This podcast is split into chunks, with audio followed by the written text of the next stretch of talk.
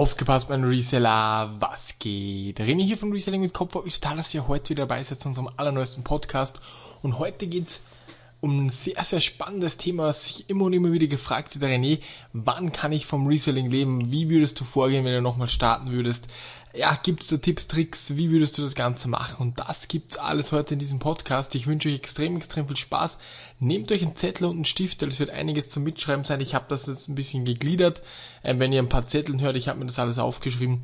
Äh, so würde ich dann nochmal vorgehen, beziehungsweise das würde ich eben raten grundsätzlich zu machen, weil es ist nicht so, wie man denkt, okay, das ist jetzt so easy, ich mache das jetzt mal und dann bin ich selbstständig in dem Bereich. Nee, das ist ein wirklich ein Kampf, will ich fast sagen um da wirklich Fuß zu fassen in dem ganzen Bereich. Aber jetzt fangen wir mal direkt an. Also wenn ich jetzt nochmal starten müsste, ich würde euch raten, nehmt euch mal einen Zettel und einen Stift, jetzt nicht für den Podcast, sondern auch, um dann euren Plan zu machen, oder ihr könnt es auch gerne irgendwo auf einem Word-Dokument machen. Ich würde einen Zettel und einen Stift nehmen und dann würde ich mich als selbst fragen, okay, habe ich die Voraussetzung, die Voraussetzungen, die wie folgt lauten. Also das Kapital für mindestens ein Jahr, wir gehen dann auf alles ein.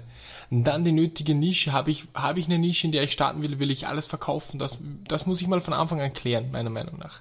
Dann habe ich ähm, Lagerräume, mit ihr glaubt mir gar nicht, wenn ihr da 20, 30, 40.000 im Monat umsetzen wollt, das klappt halt nicht von, von einem Büroraum oder so. Das ist sehr, sehr schwierig extrem, extrem schwierig und deswegen habe ich Lager oder habe ich einen Keller vielleicht zu Hause, den ich nutzen kann, wo ich auf jeden Fall mal 50 bis 100 Quadratmeter so habe für Lager.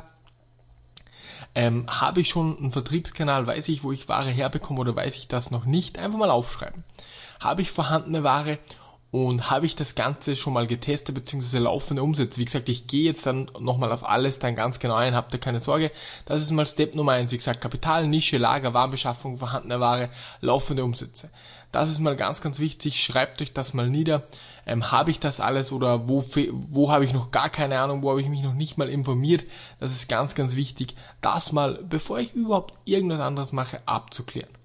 Dann ähm, der erste Schritt, den ich machen würde, ist natürlich nach der Arbeit, ähm, am Abend, am Wochenende, das Ganze mit einem Nebengewerbe dann zu machen, zu testen.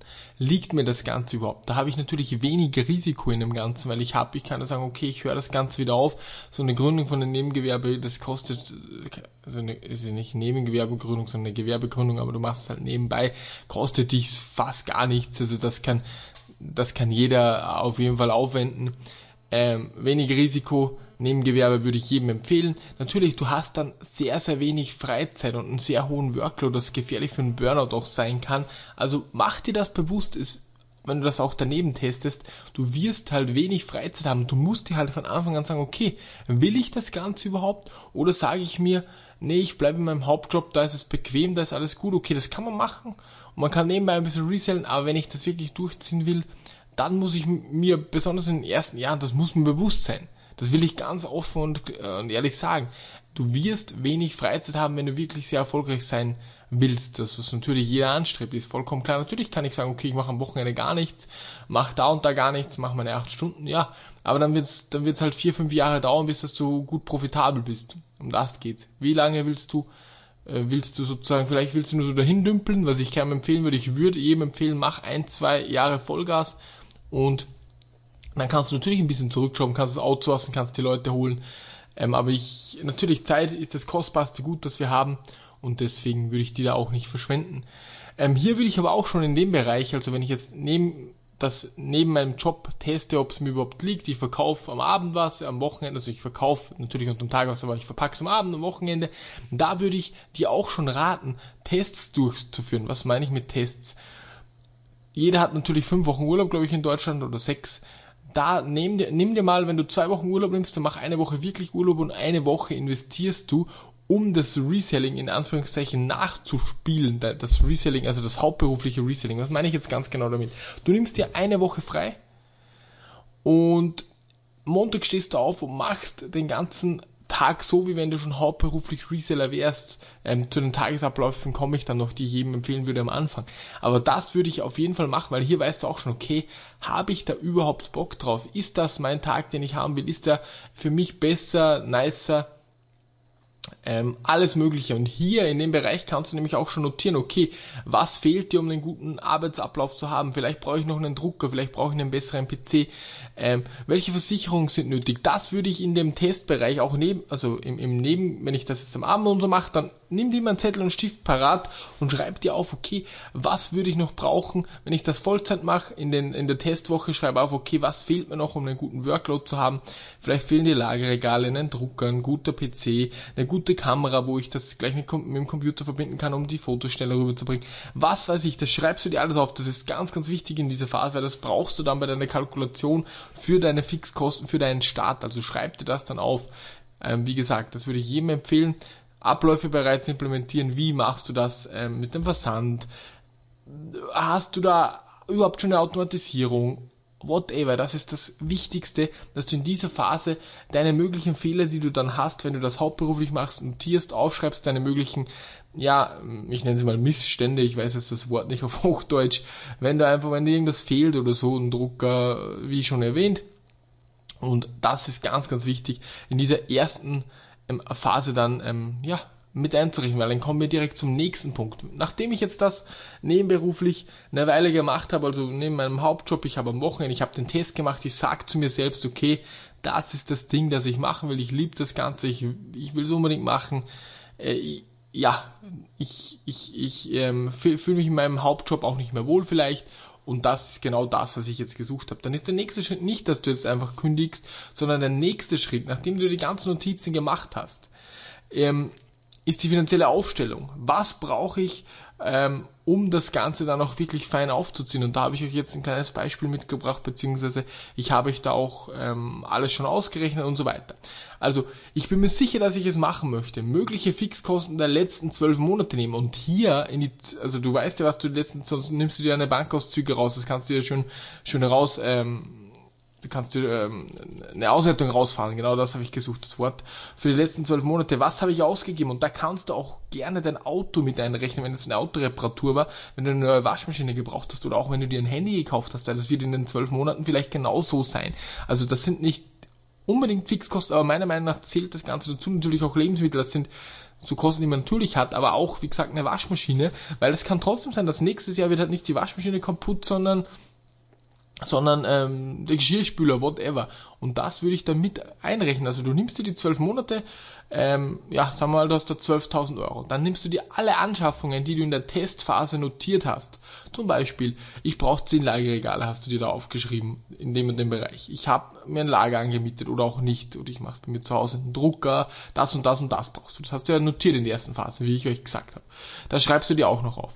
Dann die Fixkosten fürs Gewerbe, da musst du dir auch Gedanken machen, habe ich oben auch schon gesagt, wenn du dir noch, noch keine Gedanken gemacht hast, dann musst du dir Gedanken machen, was für Fixkosten habe ich, Steuerberater, Versicherung vielleicht, ähm, vielleicht habe ich einen Anwalt, den ich fix habe, also haben die wenigsten am Anfang, aber kann man ja trotzdem haben, oder, oder, oder. Also da gibt es auch Fixkosten, die nur gewerbebedingt sind. Und jetzt mal ein Beispiel. Ich habe 12.000 Euro Fixkosten im Jahr plus die 4.000 Euro für Anschaffungen, die ich ähm, natürlich nur einmal habe, weil ich sie einmal anschaffe und dann hält es eine Weile, würde ich trotzdem damit einrechnen, plus die 4000 Euro Fixkosten fürs Gewerbe. Das sind jetzt hohe Fixkosten, die ich hier eingehe, das sind ungefähr 300 Euro im Monat, aber das kann hinkommen. Wie gesagt, da hat jeder selbst, also nur ein Beispiel, um, um das Ganze auch besser zu rechnen. Dann wäre das Ganze 20.000 Euro pro Jahr. Plus, ähm, was ich auch noch brauche, ist natürlich, ist natürlich Ware und die darf ich jetzt nichts von, nicht, nicht von meinen Fixkosten wegrechnen, sondern die brauche ich ja noch extra. Also dann würde ich nochmal ungefähr 10.000 Euro für Warenbeschaffung mit einkalkulieren. Dann sind das ungefähr 30.000 Euro. Wenn ich bei mir, bei meiner Berechnung 30.000 Euro da, ähm, wenn bei mir 30.000 Euro rauskommen würden, dann würde ich dann nochmal einen Zehner draufschlagen. Natürlich, ich habe am Anfang komplett verkackt, also nicht komplett verkackt, sondern ich habe einfach mit irgendwie, ich hatte auch 10.000, also ich hatte die ähnliche Rechnung ungefähr wie hier, äh, hatte aber nur 10.000 Euro und nicht 30 und schon gar nicht 40, aber ich würde es jedem, wenn ich es nochmal machen würde, würde ich jedem empfehlen, spart euch die 40.000 Euro zusammen, wenn ihr eine ähnliche Kalkulation habt. Warum? Ihr habt dann kein Problem, Ware ein bisschen länger zu halten. Ihr habt nicht den ständigen Druck, ihr werdet dann vielleicht weniger schlaflose Nächte haben wie ich. Natürlich, bei mir ist gut gelaufen am Anfang. Ich habe auch durchgezogen, ich habe 20 Stunden jeden Tag gearbeitet, das am Anfang auch Freitag, Samstag, Sonntag, jeden Tag. Und deswegen lief es dann auch, Gott sei Dank, sehr, sehr schnell, sehr, sehr gut. Aber ich weiß nicht, ob das jeder schaffen kann, ob das mit der Familie, ob das vereinbar zu vereinbaren ist und so weiter. Also jeder ist sicher nicht so verrückt wie ich. Also wirklich rechnet euch das gut durch und schlagt am Ende nochmal 10k oben drauf, einfach nur als Puffer. Weil was passiert, wenn ich jetzt so eine solide ähm, Grundlage habe?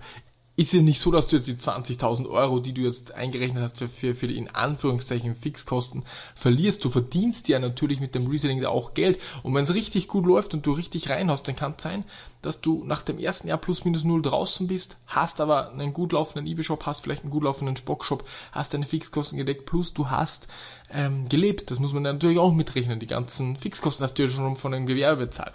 Also wenn's richtig gut läuft, dann bist du plus minus null draußen, wenn du, auch wenn du 10k minus machst, das ist einfach so. Und, und am Anfang geht's immer runter, das wisst ihr, aber trotzdem, du bist dann einfach solide ähm, drauf. Also jetzt nochmal zusammengefasst, die monatlichen Fixkosten, die du privat hast, auf die letzten zwölf Monate gerechnet, auch mit Anschaffungen wie Geschirrspüler und so weiter, wie Waschmaschine und so weiter mit einrechnen und also das ist ganz, ganz wichtig, dass du das mit einrechnest, weil wenn du das nicht machst, was passiert nämlich dann oder was kann dann passieren? Du hast dann vielleicht 10.000 Euro mit eingerechnet und du hast eine ja, du hast dann eine Anschaffung, die ein Tausender kostet, die nimmt dir schon ein ganzes Monat weg. Wenn du das aber mitkalkulierst, weil es im letzten Jahr auch so war, dann sieht das Ganze schon besser aus. Natürlich kann es wirklich zu heftigen Fixkosten, weil dein Auto kaputt geht. Ja, das kann immer sein, aber äh, ich kann es nicht 100k sparen, bevor ich da anfange. Das, natürlich kann ich es, aber das würde ich dann auch keinen empfehlen, weil dann dauert es Ewigkeiten. Also das ist mal ähm, der nächste Punkt, der extrem, extrem wichtig ist. Schlag da noch ein 10k oben drauf und bei der Warenbeschaffung würde ich dann auch wie folgt vorgehen.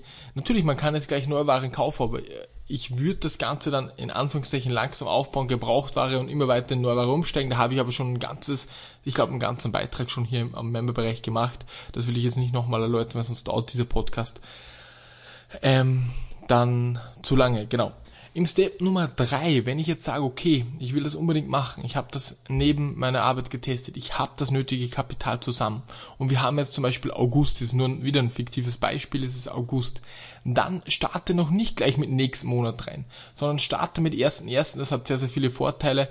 Ähm, das wisst ihr bereits. Starte dann, starte dann mit ersten ersten des nächsten Jahres und nimm dir die Zeit noch, also wegen den drei, vier Monaten, da läuft jetzt gar nichts mehr davon. Und in den drei, vier Monaten würde ich mich heftigst in meiner Nische einlesen. Ich würde mich bei Großhändlern schon, schon ähm, anmelden bzw. ankündigen. Ich würde schauen, okay, wo kann ich Kontakte knüpfen? Ich würde mich in Foren, Gruppen anmelden, um da Kontakte zu knüpfen. Ich würde wirklich alles so vorbereiten. Ich würde ein Lager so aufbauen, dann die ganzen Automatisierungen so aufbauen, dass ich mit ersten ersten top starten kann. Das bedeutet, es kommt ein Zähler rein, die Rechnung geht raus, die Versandetikette wird gedruckt. Das ist äh, easy möglich, das Ganze einzurichten das würde ich so wirklich komplett, mein ganzes Lager, meine ganze Sortierung, mein ganzes System, würde ich so auf den feinsten Stand bringen, dass ich dann mit ersten ersten des Folgejahres wirklich starten kann und dann gibt's auch viel, viel weniger Probleme.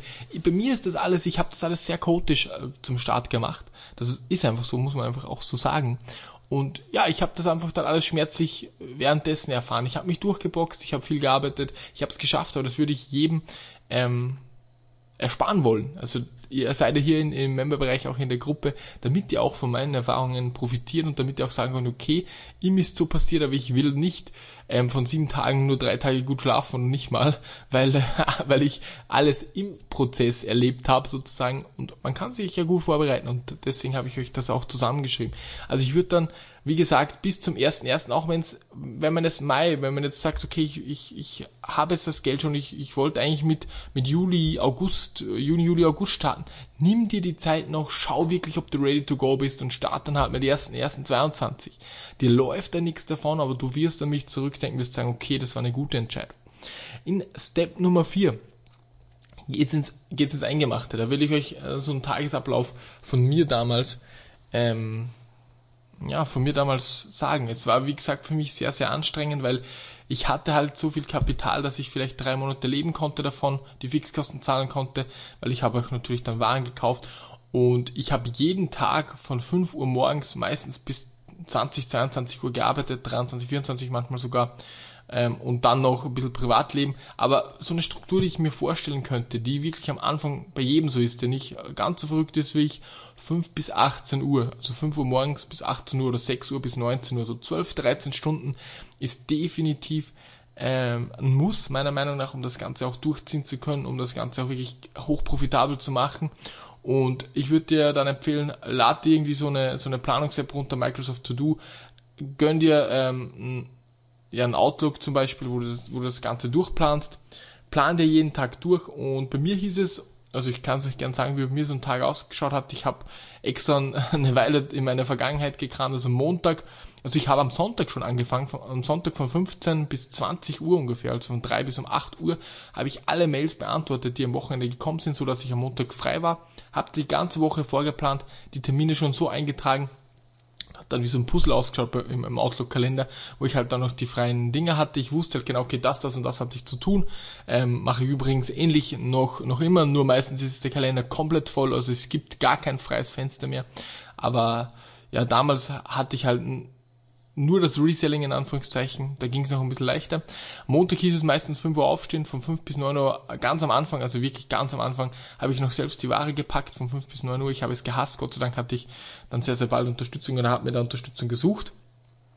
Dann Listings äh, plus Auktionplan waren dann immer bis 15 Uhr, das war immer Montag und von 15 bis 18 Uhr war so eine Sourcing-Tour. Ich habe halt, also ich bin, entweder ich bin rumgefahren, wenn Flohmärkte offen waren, oder ich habe es halt online gesucht ähm, um an Ware zu kommen. Das waren meistens so drei, vier Stunden noch am Abend. Flohmärkte waren da, waren da richtig, richtig nice. Ähm, es gab ja bei uns damals Montag, Dienstag gab es immer so ein Second-Hand Flohmarkt in Anführungszeichen, immer am Abend. Das war richtig, richtig cool im Sommer. Da bin ich dann immer hingestartet, aber sonst meistens online gesucht oder auch bei, bei Großhändlern geschaut und so weiter schon ein bisschen. Am Anfang bin ich sehr, sehr viel auf Gebrauchtware, habe auch sehr, sehr viele Mails herausgeballert zum Thema Datenlöschung. Aber das war so ungefähr mein Tag am Montag. Der Dienstag war ziemlich ähnlich. Ware verpacken, Auktionen, Sourcing. Das war immer der gleiche Ablauf. Mittwoch habe ich den ganzen Tag für Sourcing Kontakte geknüpft ähm, und auch fürs Lernen aufgebracht. Also es war immer sehr, sehr wichtig für mich. Du brauchst Kontakte, um richtig heftig in diesem Bereich zu werden. Ich habe dann auch viel Weiterbildung bei, äh, bei Linked Learning hieß das Ganze. Habe ich mir immer sehr, sehr viele Videos angeschaut, okay, wie kann man besser, sich besser ranken, wie kann man da und da besser werden, gibt es Automatisierungsvorschläge und so weiter. Das habe ich meistens am Mittwoch gemacht, einfach um die Woche so zu teilen. Montag, Dienstag wirklich nur straight Sales, Listings, Sourcing. Dienstag genau das gleiche, Mittwoch dann ein kleiner, ja, um einfach nicht verrückt zu werden ähm, auch viel Sourcing betrieben, wie gesagt, Kontakte und dann auch Lernen. Donnerstag wieder ähm, das gleiche, Freitag wieder das gleiche mit Warenverpacken, Auktion, Sourcing. Das ist Donnerstag, Freitag gleich. Am Samstag wieder Weiterbildung und am Sonntag habe ich dann halt wieder den Plan gemacht für die nächste Woche. Das waren bei mir so ein bis zwei Jahre wirklich straight durch und bei mir hieß es einfach viel, viel länger noch. Ich war da noch viel, viel länger wach am Abend ich konnte auch nie richtig abschalten, aber ich würde jedem empfehlen, macht euch so einen Plan, der wirklich am Anfang stumpf klingt. Natürlich könnt ihr dann, wenn ihr sagt, okay, noch eineinhalb Jahre, ich habe genug Umsatz, ich habe genug Gewinn, ich stelle mir dazu jemand, nein, dann kannst du dir die Zeit am, äh, am Morgen, wo du halt die Ware gepackt hast, zur Post gebracht hast, kannst du es zu einem anderen machen lassen und dafür kannst du das oder das wieder machen. Also vielleicht Reparaturen, wie es da bei mir, weil ich habe dann in der Früh gleich ähm, auch defekte Rechner und so repariert ja, das, das hat mir dann wieder mehr Geld gebracht, das hat sich für mich definitiv ausgezahlt. Aber solche Dinge habe ich dann ähm, wirklich ein bis zwei Jahre durchgehend gemacht und das war wirklich heftig. Also wirklich, Freunde, es ist nicht so, dass ich euch auch ausreden will. Aber es ist eine heftige Geschichte. Es ist nicht einfach und es ist, man wird wieder über Nacht reich. Aber jetzt kann ich euch sagen, es lohnt sich, es lohnt sich. Man kann extrem, extrem viel Geld damit verdienen. Und ähm, was ich euch auch noch sagen will, egal wie, viel Talent der andere hat, die, die Konkurrenz, egal wie smart die anderen sind, wenn du wirklich arbeitest, arbeitest wie ein Verrückter, du wirst alle, es heißt ja also schon outworken, du wirst alle outworken und so ist es. Das ist, wenn der andere richtig smarter Typ ist und von, von 8 bis 16 Uhr arbeitet und du arbeitest von 5 Uhr morgens bis um 23 Uhr am Abend, du wirst so viel schneller zu deinen Zielen, zu deinem Erfolg kommen, auch wenn du nicht ganz so smart bist wie der. Das ist wirklich, wirklich eine wichtige Geschichte. Jetzt will ich es euch nochmal ganz kurz zusammenfassen. Step Nummer eins: notier dir alles. Hast du das Kapital, also wie viel Kapital brauchst du, wie viel Kapital hast du, Nische, Lager, Warenbeschaffung, vorhandene Ware, laufende Umsätze. Dann mach dir den Kapitalplan, Wie gesagt, starte das Ganze nebengewerblich natürlich, schreib dir gleich alles mit, was du vielleicht noch brauchst an Druckern und so weiter.